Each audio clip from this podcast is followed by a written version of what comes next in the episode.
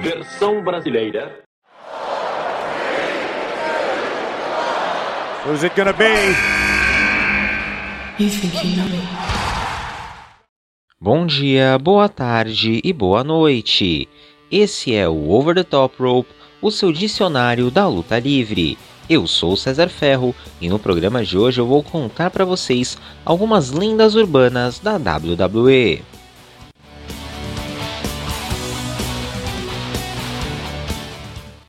Em primeiro lugar, queria falar para vocês duas coisas. Nessa nova fase do OTTR, a gente vai explorar um lado mais de curiosidades da luta livre e menos uma parte mais histórica em si. Se você entrar no YouTube, você vai encontrar dezenas de canais com essa mesma premissa, mas é aí que entra a questão.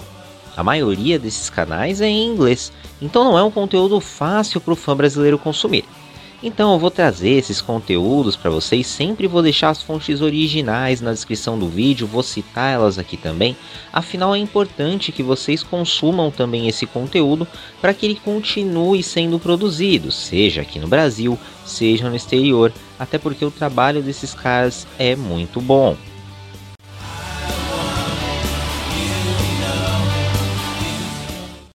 A segunda coisa é explicar um pouco para vocês o contexto de lenda urbana que a gente vai abordar aqui hoje. São algumas histórias, algumas teorias da conspiração que se tornaram famosas entre os fãs e a gente vai comentar sobre algumas delas, né? Algumas, assim como aquele lendas urbanas do ratinho, sabe? Tem seu lado sombrio, outras têm um lado mais passional, mais humano, outras simplesmente são uma loucura mas vocês vão ver direitinho na sequência.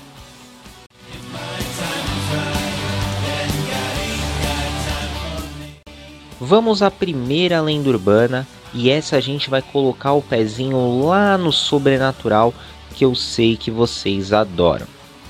Eu não sei quando você começou a consumir a luta livre, então eu não sei, por isso eu vou perguntar se vocês conhecem a facção, a Stable Brood. Esse grupo de lutadores ele é lá da década de 90, né? E era formado por um líder chamado Gangrel. Seus dois seguidores estavam ali em começo de carreira. Quase ninguém conhece esses caras. Ed e Christian Cage. Eram três vampiros na WWF ali, a atitude era aquela coisa maravilhosa, né? É lógico, se são vampiros, era uma temática sinistra, sobrenatural, e isso é lógico, pegava todos os aspectos desse grupo, né? Principalmente a entrada, que era uma das partes mais creepies, né? E a música é exatamente o foco que a gente vai abordar na nossa conversa. Havia lenda urbana que se tocasse a música de entrada do Gangrel ao contrário, que nem falavam com CDs da Xuxa, havia uma mensagem satânica na música. Agora, a gente vai falar o que é real e o que é fake nessa história. Em primeiro lugar, realmente há uma mensagem na música, isso foi confirmado pelo próprio Gangrel. Só que o que, que acontece, né? Ela não tem nada de satânica, mesmo sendo um tanto quanto assustadora. A gente vai falar isso daqui aqui. Você pode procurar na internet, você provavelmente vai conseguir achar com relativa facilidade a música, achar também essa versão ao contrário para você ouvir com seus próprios ouvidos, mas dá claramente para entender I buried Paul. Significa eu enterrei o Paul. É assustador? É. É satânico? Não. Porque na verdade isso é uma referência aos Beatles o compositor dessa música era muito fã da banda londrina e tinha o costume de fazer homenagens nas suas obras, e com essa não foi diferente.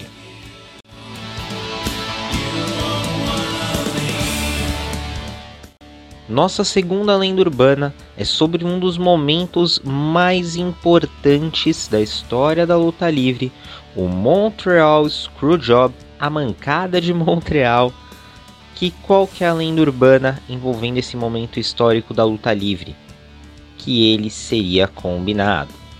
Para você que não conhece o Montreal Screwjob, para você que conhece a luta livre, deve estar tá meio se questionando, mas ué, eu explico.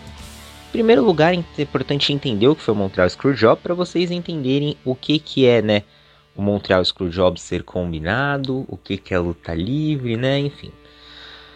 De um lado, você tem que entender que existia Bret Hart, um dos lutadores mais populares da década de 90. Do outro lado existia Shawn Michaels, com quem a gente pode falar exatamente a mesma coisa, um dos lutadores mais populares da década de 90. A principal questão é que a relação deles não era boa. De um lado, a gente tinha o Shawn Michaels, que é amplamente relatado que era um cara muito difícil de se conviver no vestiário nessa época que só depois que ele se converteu foi que ele se tornou uma pessoa melhor no vestiário, era uma pessoa muito influente dentro das políticas da companhia, e do outro lado, o Brett é extremamente elogiado pelas pessoas que trabalharam com ele, diz que era um cara que tinha uma ética de trabalho muito correta, todo mundo gostava dele, e duas estrelas dessa magnitude com personalidades tão diferentes não encaixavam, né? E o Brett era o campeão da WWF à época, e entrou no ringue para defender o seu cinturão no Canadá, que é o seu país. Ele estava programado para ganhar, mas pelas suas costas alteraram o resultado da luta, o que deixou o Brett simplesmente tirado. Não contaram para ele que os planos haviam mudado. Simplesmente enganaram ele ali, ao vivo. Partir daí, por muitos anos, ele não trabalhou mais com a WWE, fez seu retorno ali somente por volta de 2005 e mesmo assim sempre numa postura ali um pouco desconfortável, principalmente quando tinha que trabalhar com Shawn Michaels. Mas agora que você já entendeu o que o Montreal Screwjob, você tem que entender o porquê que Screwjobaram em Montreal. O que acontece? O Brett ele já estava com a sua ida certa para WCW logo após dessa luta. Essa luta seria a última na companhia, acontecendo no Survivor Series, num domingo, pay-per-view, segunda-feira ele ia estar no WCW Nitro. A gente tem que pensar também que era uma época totalmente diferente na luta livre, não tinha essas cláusulas de não competição, tudo mais. E mesmo se você for pegar, por exemplo, agora o caso do Adam Cole, ele apareceu numa semana na NXT, né, no pay-per-view na NXT, na seguinte ele apareceu na AEW porque acabou o contrato dele, então não tinha nada que o vinculasse à WWE, nenhuma cláusula de não competição.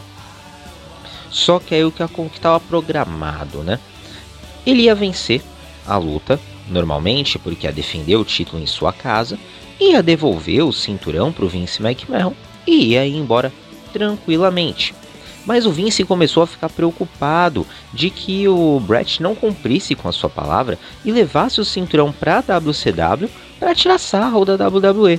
Afinal, o próprio Vince já tinha feito isso há pouco tempo com o Ric Flair. Então ele começou a conversar em segredo com o Shawn Michaels para combinar mudar o destino dessa luta. Estava planejado que o Shaw usaria o Sharpshooter, a chave tradicional do Bret Hart durante a luta, e foi combinado entre o Shaw, entre o árbitro, entre o Vince, de que assim que a chave fosse instalada, o árbitro ia parar a luta como se o Brett tivesse desistido, mesmo que isso não ocorresse. Agora é que vem a parte da teoria de conspiração. São várias as versões, são várias as pessoas que contam essa história e cada uma acaba trazendo o seu próprio ponto de vista, trazendo a sua própria versão de como os fatos ocorreram então existem algumas discrepâncias, como quem teve a ideia de usar o sharpshooter, se o juiz estava envolvido ou não. Cada um falou uma coisa, então muita gente começou a crer que isso era programado, que não tinha nenhuma espécie de, de passada de perna no Bret Hart, que desde o começo isso tudo estava combinado. Agora o que dá pra gente dar de veredito? Não dá pra gente bater o martelo de nada para vocês, mas dá pra gente, digamos assim, trazer o que pode ter acontecido. Você tem que pensar em primeiro lugar que se tudo isso foi planejado, um negócio que a gente está falando até hoje, a gente estaria vendo a melhor história da história da luta livre. Coisa mais complexa, mais inusitada e melhor trabalhada já feita nesse negócio. Então a chance é ínfima. E o segundo ponto principal é que você tem que pensar que o Bret Hart estava de malas prontas para a WCW. E se a WCW não falisse, a WWF ia dar de graça, né, de mão beijada, um dos seus principais nomes para a companhia adversária e isso podia dar muito errado. Então as chances disso ter sido com... Uh, travou a língua. As chances disso ter sido combinado são muito pequenas por causa desses fatores.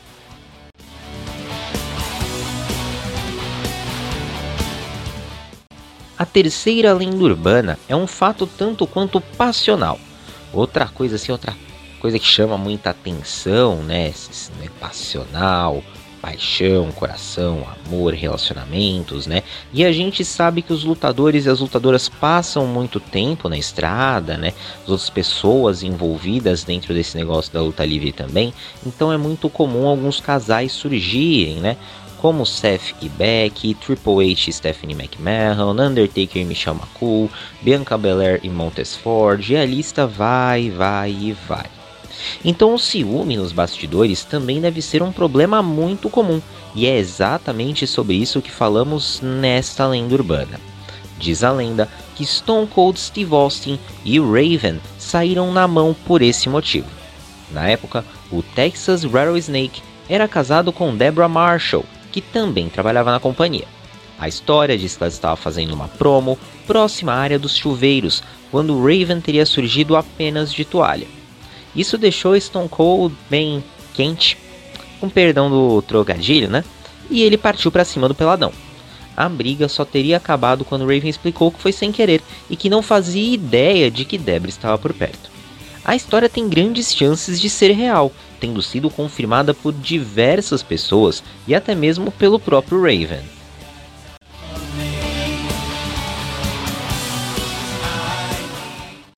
Outra coisa comum no nosso dia a dia fora da luta livre também é o que motiva, digamos assim, essa próxima lenda urbana que a gente vai abordar, que é o bullying.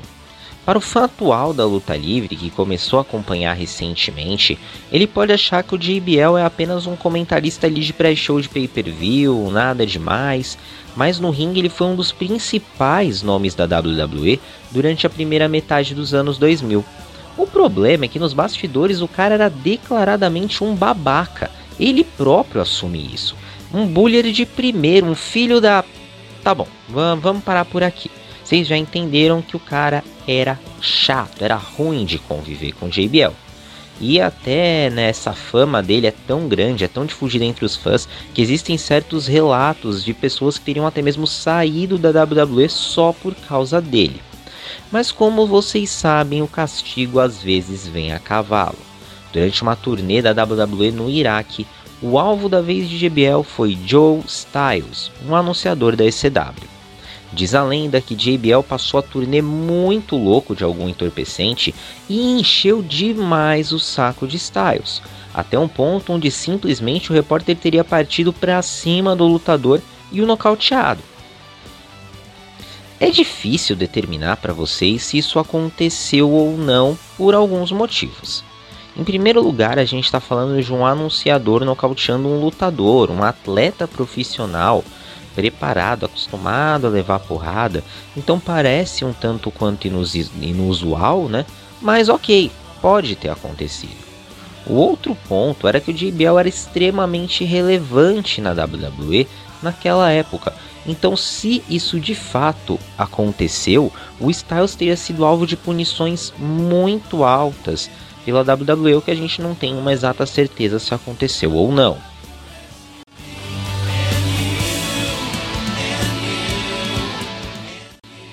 A gente deixou essa daqui pro final. E eu arrisco dizer para vocês que é uma das mais malucas que você já escutou, que você vai escutar, porque eu acho que essa daqui tem um potencial gigantesco. Eu mesmo não acreditei quando eu tava pesquisando, né? O Ultimate Warrior foi um dos grandes nomes da WWF durante o fim dos anos 80 e o começo dos anos 90 o personagem chamava muita atenção por suas roupas coloridas, sua energia no ringue, na sua entrada correndo e também definitivamente por ser absurdamente bombado. Era uma época em que todo mundo era muito grande na WWE, na década de 80, de 90, não se tinha um controle sobre o uso de esteroides, a WWE era conhecida como a terra dos gigantes, então todo mundo era muito bombado, mas o Ultimate War estava de parabéns. Em 91, devido a alguns problemas na renovação de seu contrato, ele deixou a WWF. Questões financeiras, também pelo jeito teve umas brigas com o Vince McMahon, mas nada demais. Ele retornou apenas em 92 como uma surpresa durante um evento. E é aí que a nossa lenda urbana começa. O Ultimate Warrior de 92 ele era um pouco menos bombado e também tinha pintado o cabelo de loiro. Isso foi o suficiente para que teorizassem que o Warrior original havia morrido em 91 e sido substituído por um impostor em 92. Mas antes da gente entrar mais nessa questão, acho que é importante fazer uma pausa aqui para comentar que, ok, quem achou isso estava meio doidão, mas não era de tudo, de tudo assim inesperado, porque àquela altura a WWE já tinha feito alguns segmentos do tipo, como com o Underfaker, né? O Undertaker falso. Depois disso ela voltaria a fazer isso com Kane, fez isso com Sin Cara também. Então esses personagens que tinham qualquer coisa ali no rosto que dificultasse a, a clara identificação do lutador, né? A WWE já tinha mudado lutadores para personagens anteriormente, voltou a fazer isso depois, então não seria algo totalmente inusual, é lógico que num caso de morte assim seria um tanto quanto esquisito, né? Mas essa simples mudança de um, um novo lutador para um personagem antigo não seria nenhuma novidade, né? Mas o que eu achei mais, é, como eu posso dizer, impressionante foi as teorias que surgiram para justificar o porquê o Ultimate Warrior teria morrido.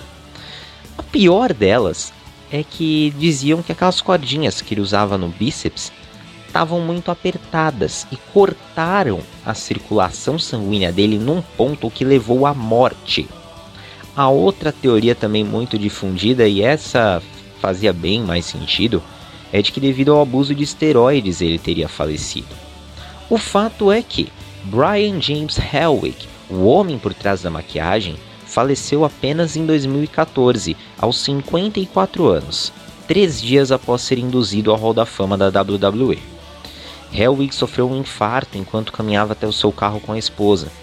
Como ele tinha participado né, da cerimônia do Hall of Fame, da WrestleMania, o Raw depois da WrestleMania, né, todos, todos esses essas cerimônias tradicionais, né, depois que ele veio a falecer, algumas pessoas da WWE vieram a público e disseram que o lutador ele parecia já um pouco fraco, estava suando bastante, respirando com dificuldade, né, durante todas essas cerimônias.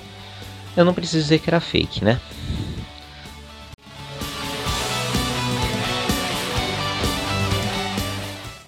Esse foi o nosso novo formato, espero que vocês tenham gostado.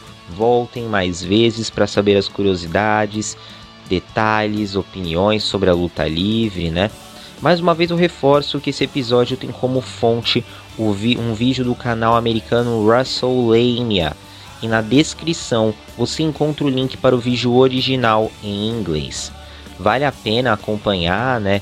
Esses outros canais, porque eles postam bastante coisas, principalmente assim no caso que a gente está falando aqui do WrestleMania, eles postam vídeos basicamente todo dia com notícias, listas de curiosidade como essa, rumores e reviews de pay-per-view. Então, se você manjar de inglês, se você conseguir entender bacana ali um vídeo, dá uma corrida lá que vale bastante a pena.